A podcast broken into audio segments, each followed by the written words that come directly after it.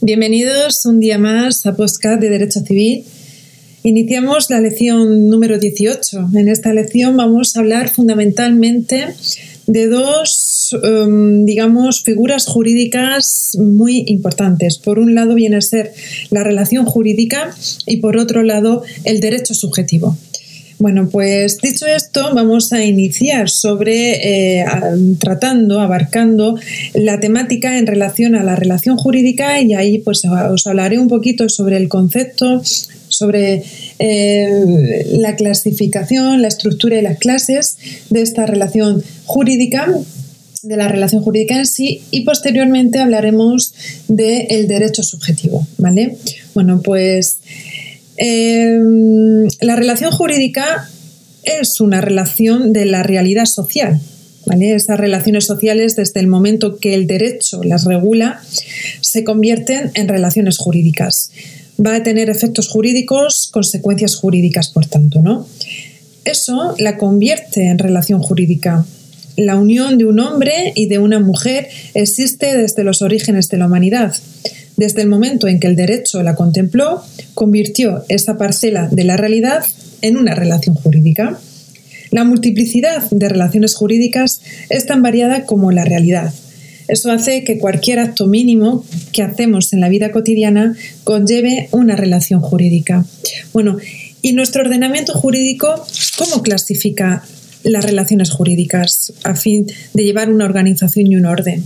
Bueno, pues la clasificación de estas relaciones jurídicas pueden responder a intereses públicos o privados y dentro del derecho privado se puede distinguir entre las siguientes relaciones jurídicas.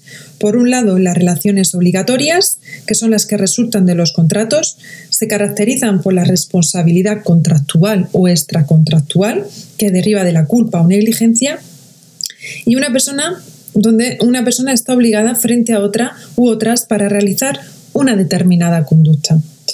Por otro lado, están las relaciones jurídicas reales, que es tenencia o apropiación de bienes. Luego estarían las relaciones familiares.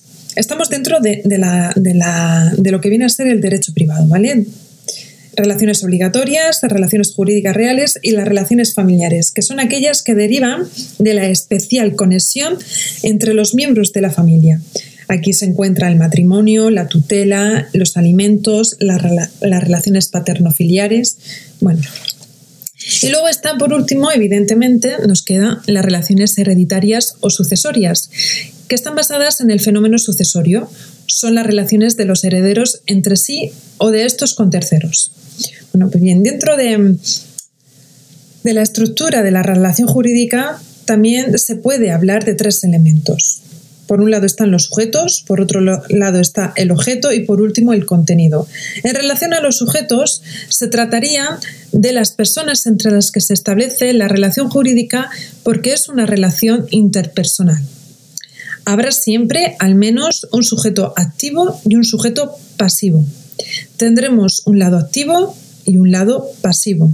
En cada uno de los lados tendrá que haber al menos un sujeto o pluralidad de sujetos. Al sujeto activo es, el al que se le atribuyen los derechos y o facultades, y al sujeto pasivo es al que se le imponen los deberes. Es decir, el activo es el que tendrá el derecho o la facultad y el pasivo es el que tiene la obligación de hacer o no hacer o el deber de hacer o no hacer. Entre los sujetos también es frecuente que exista reciprocidad, es decir, que los dos tengan derechos y deberes a la vez, ¿no? Derechos por y para y deber por y para. En el caso de la compraventa, por ejemplo, el comprador tiene el deber de pagar el precio y el derecho a que se le entregue la cosa, la tradición, ¿no? Y el vendedor tiene el derecho de cobrar el precio y el deber de entregar la cosa. ¿Vale? En relación al objeto, ya hemos hablado de el elemento del sujeto, vamos a hablar ahora del elemento del objeto de la relación jurídica. El objeto es propiamente la realidad social o material sobre la que versa la realidad jurídica. Puede ser de contenido muy variado, ¿no? ¿Por qué? Porque depende del bien del que se trate. Por eso su contenido es sumamente variado. Y por último, haciendo referencia al contenido, ¿qué es el contenido? pues es el elemento que abarca el conjunto de derechos subjetivos y deberes que genera la realidad jurídica, recordando que es bastante frecuente la reciprocidad de esos deberes y de esos derechos. Bueno, pues dicho esto, vamos a ver ahora lo que es el derecho subjetivo. ¿vale? Y como cuestiones generales, se ha de tener presente que el derecho subjetivo, y esto es muy importante que lo anotéis, es la posición activa de la realidad jurídica. Hay que diferenciarlo, lo tenemos que diferenciar, diferenciar del derecho en sentido objetivo. Es equiparable a norma jurídica, regla de conducta de generar observancia que deriva del ordenamiento jurídico. Propiamente, para que tengamos una idea clara y concisa, el derecho subjetivo es tener derecho a. A la pregunta de ¿para qué sirve el derecho? nos lleva al valor instrumental propio del derecho. El derecho existe para posibilitar la convivencia entre las personas que viven en sociedad. Se regula la convivencia resolviendo los conflictos a los que da lugar la convivencia y también evita previendo los conflictos. Luego, el derecho tiene ese valor instrumental. Aunque el derecho regula casi todas las facetas de la vida, no lo hace hasta el punto que nos, eh, que nos elimina la libertad. Nos da un marco de actuación y libertad amplio dentro del cual podemos actuar. En ese marco de actuación amplio, la persona va a disponer de unos poderes para satisfacer sus intereses, que es el derecho subjetivo. Sería entonces, pues, a modo de conclusión, la posibilidad de ejercitar los ciudadanos poderes para la satisfacción de sus intereses según el arbitrio de su voluntad. Más concretamente, sería una situación de poder, de poder exigir algo, una conducta activa o omisiva, a alguien frente a, a una o varias personas concretas o frente a todas. Bueno, pues visto esto, ahora vamos a ver algo que mm, muchos estudiosos del derecho y bueno, juristas y demás, pues muchas veces suele confundir y es normal en la práctica, ¿no? Pero es relevante porque hay una gran diferenciación entre ambas y es la distinción de las facultades y las potestades. Y es relevante que tengamos en mm, claro qué son las potestades y qué son las facultades, porque hay una diferencia entre ambos conceptos. Así pues, en relación a las facultades, el derecho subjetivo sería un concepto unitario, sería un poder. Pero ese poder puede estar integrado, a su vez, de una serie de posibilidades de actuación susceptibles de utilización separada, que son las llamadas facultades. El derecho subjetivo está integrado por facultades y la suma de facultades dará lugar al derecho subjetivo. Por ejemplo, el derecho de propiedad. Es un derecho subjetivo, existe la, facultad de disponer del bien, se puede vender, y la facultad de uso y disfrute. También igual la, facultad de exclusión o defensa de la propiedad. Digamos que las facultades tienen una amplitud objetiva inferior a la, a la del derecho subjetivo. Dependerán de la vida y dinámica del propio derecho subjetivo. Convencionalmente pueden desgajarse o independizarse del derecho subjetivo matriz, dando lugar a un derecho subjetivo derivado o supletorio con un contenido o alcance menor, como es la facultad de uso y disfrute en el arrendamiento en caso de la propiedad. Sin embargo, cuando hablamos de potestades, mm, cuando nos estamos refiriendo a potestades, el derecho subjetivo se ejercita teniendo en cuenta el interés propio del titular. Se ejerce al derecho de propiedad según le interesa, es decir, como quiera. Las potestades son otros poderes que se otorgan para la defensa de los intereses de otras personas, de modo que su ejercicio y defensa no son libres y arbitrarios son concedidos por el ordenamiento jurídico para que se ejerzan en beneficio de otra persona u otras personas. Por ejemplo, en el derecho público, los poderes que se le otorgan a los cargos públicos que deben ser ejercidos en interés público. Y en el derecho privado, La patria potestad, por ejemplo, se ejerce en interés del hijo o cualquier representación, o cualquier representación legal. Bueno, una vez que ya hemos visto la distinción entre facultades y potestades, vamos a ver ahora la estructura del derecho subjetivo.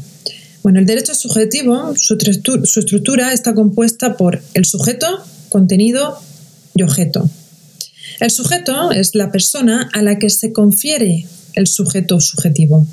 Es el titular del derecho subjetivo. No cabe la existencia de derechos sin sujeto. En la práctica no hay derechos sin sujeto, sino que hay sujetos transitoriamente indeterminados, como son los supuestos de herencia yacente, derechos de los concebidos y no nacidos, etc., donde el titular puede ser uno o varios, como es el caso de la comunidad, en el que el derecho pertenece a varias personas. En relación al contenido, pues muy simple. El contenido es el conjunto de facultades. Y en relación al objeto, pues el objeto viene a ser la entidad o parte de la realidad sobre la que recae el poder concedido al sujeto. Puede ser objeto todo aquello sobre el que de alguna manera se pueda ostentar un poder jurídico, donde los bienes, donde los derechos de la persona sí son derechos subjetivos, porque lo podemos defender, ¿no? Incluso bienes inmateriales, derechos de propiedad industrial, propiedad industrial, derechos morales de autor, y también son derechos subjetivos, ¿no? Donde también pueden ser bienes inmateriales, como lo que hemos mencionado, y, derechos subjetivos. Las conductas de los individuos que resultan de los contratos son los derechos de crédito ¿no? y las cosas materiales. Una cuestión. ¿Puede ser objeto de derecho otro derecho? Pues según el artículo 507 del Código Civil, el usufructo del, derecho, el usufructo, que es un derecho, es el derecho del derecho de crédito, ¿no? Y si nos vamos al 1868, que nos habla de la prenda de un crédito, pues por lo visto sí puede ser objeto de derecho otro derecho dentro del derecho subjetivo. Bueno, pues visto esto, ¿en qué se clasifica? ¿Cómo se clasifica? ¿Cómo clasifica nuestro ordenamiento jurídico el derecho subjetivo? Bien, pues esta clasificación viene dada, por un lado, por derechos subjetivos patrimoniales o extrapatrimoniales, donde los patrimoniales otorgan un ámbito de poder que es valuable en dinero, es decir, tiene un contenido económico. Eso hace que tenga como fundamento las propias necesidades de índole material de los individuos, propiedad y los derechos reales, el derecho de crédito, etc. Y luego están las, eh, los extrapatrimoniales, que es cuando el poder que se confiere no va dirigido a satisfacer intereses económicos, sino de otra índole. No tienen un contenido económico, son de índole moral o ideal los derechos de la personalidad, derechos de familia puros, etc. Bueno, también el derecho subjetivo se clasifica según sean sus derechos subjetivos absolutos y relativos. En relación a los derechos subjetivos absolutos, se refieren al poder, mm, a un poder que debe ser reconocido y respetado por todos los miembros de la sociedad. Tiene eficacia erga omnes, ¿vale? En ese sentido, por ejemplo, los derechos de la personalidad, la propiedad. Y luego están los derechos subjetivos relativos, que son los que conceden a su titular el poder para exigir una determinada conducta a otra u otras personas, pero concretas. Por ejemplo, los derechos que dimanan o que resultan de los contratos. Por último, la clasificación que hace nuestro ordenamiento jurídico en relación al, al derecho subjetivo viene a ser en aquellos derechos subjetivos principales y accesorios, donde los principales son la existencia y persistencia del derecho subjetivo es autónoma, ¿vale? Su existencia y persistencia es totalmente autónoma y en los accesorios se genera una dependencia a otro derecho que le sirve de soporte. En este segundo caso rige el principio de lo accesorio sigue a lo principal. Por ejemplo, las obligaciones de garantía es accesoria de un contrato principal de compraventa. Por último, eh, para cerrar el tema, vamos a hablar de un concepto también relevante dentro del derecho subjetivo, que viene a ser el deber jurídico. El deber jurídico se puede distinguir entre deber legal, deber legal o normativo, que sería una conducta de generalizada observancia al ser impuesta por una norma jurídica. Responde al interés general. El incumplimiento conlleva una sanción y el deber jurídico es el lado pasivo de la relación jurídica. Si el derecho subjetivo se ha definido como una situación de poder que se tiene sobre o frente a una serie de personas, ese poder genera un deber de sumisión o respeto para el sujeto pasivo del derecho. De la misma manera que se diferencia entre derechos absolutos y relativos, se puede distinguir entre deberes generales de respeto o abstención de derechos ajenos cuando tiene eficacia frente a todos, o deberes particulares o relativos que vinculan a una o varias personas a desplegar una determinada conducta a favor de otra. Pues bien, eh, por, hoy eh, doy por concluido este tema, el tema 18, en relación a, sobre la relación jurídica y sus elementos, donde hemos hablado pues, propiamente de la relación jurídica y del derecho subjetivo. En la lección que viene a continuación, en la siguiente lección, que será la lección 19, hablaremos más concretamente sobre la dinámica del derecho subjetivo. ¿Vale? Donde ahí veremos la nacimiento y adquisición de los derechos subjetivos y otras, otros elementos eh, importantes y relevantes. ¿vale? Bueno, pues lo dicho, espero que, estéis muy bien, que os encontréis bien, que, que estéis animados estudiando y repasando derecho que es una, bueno, pues, ¿qué os voy a decir yo? Es una materia muy bonita y muy, muy, muy enriquecedor, enriquecedora. Bueno, pues lo dicho, que espero que estéis muy bien, que mucho ánimo y mucha fuerza para estos días que poco a poco pues están llegando a su fin. Un abrazo muy grande, muchísimas gracias por escucharme un día más, con todo mi cariño y amor, un abrazo muy grande. Hasta pronto.